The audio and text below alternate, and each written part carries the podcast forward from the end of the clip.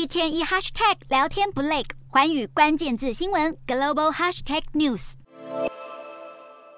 美国总统拜登和非洲国家的领袖们目不转睛地看着世足赛。这一场景之所以会出现，是因为在十四日的美非峰会中，正好也是摩洛哥对上法国的四强赛。拜登特别提前结束谈话，好让大家看球。非洲四十九个国家的领袖从十三日开始在华府展开为期三天的美非峰会。峰会一开始，拜登就强调了美国对非洲的重视。拜登骄傲地细数着美国对非洲的成就，包括在南非投入两千多亿台币来协助能源转型，以及接下来的五年 G7 宣布要投入十八兆台币在非洲等。另外，美国贸易代表戴琪也表示，会检讨相关法案来促进对非洲的投资。美国近期积极地想要打好与非洲的关系，不是没有原因。中国在非洲的影响力与日俱增，国防部长奥斯汀就警告，中国和俄罗斯涉入非洲事务将会破坏非洲的稳定。与会的非洲国家领袖则是呼吁，应该要更重视气候变迁给他们带来的灾害，以及希望在人力资源上有更多投资。美国与中国的影响力竞争白热化，遥远的非洲也成了兵家必争之地。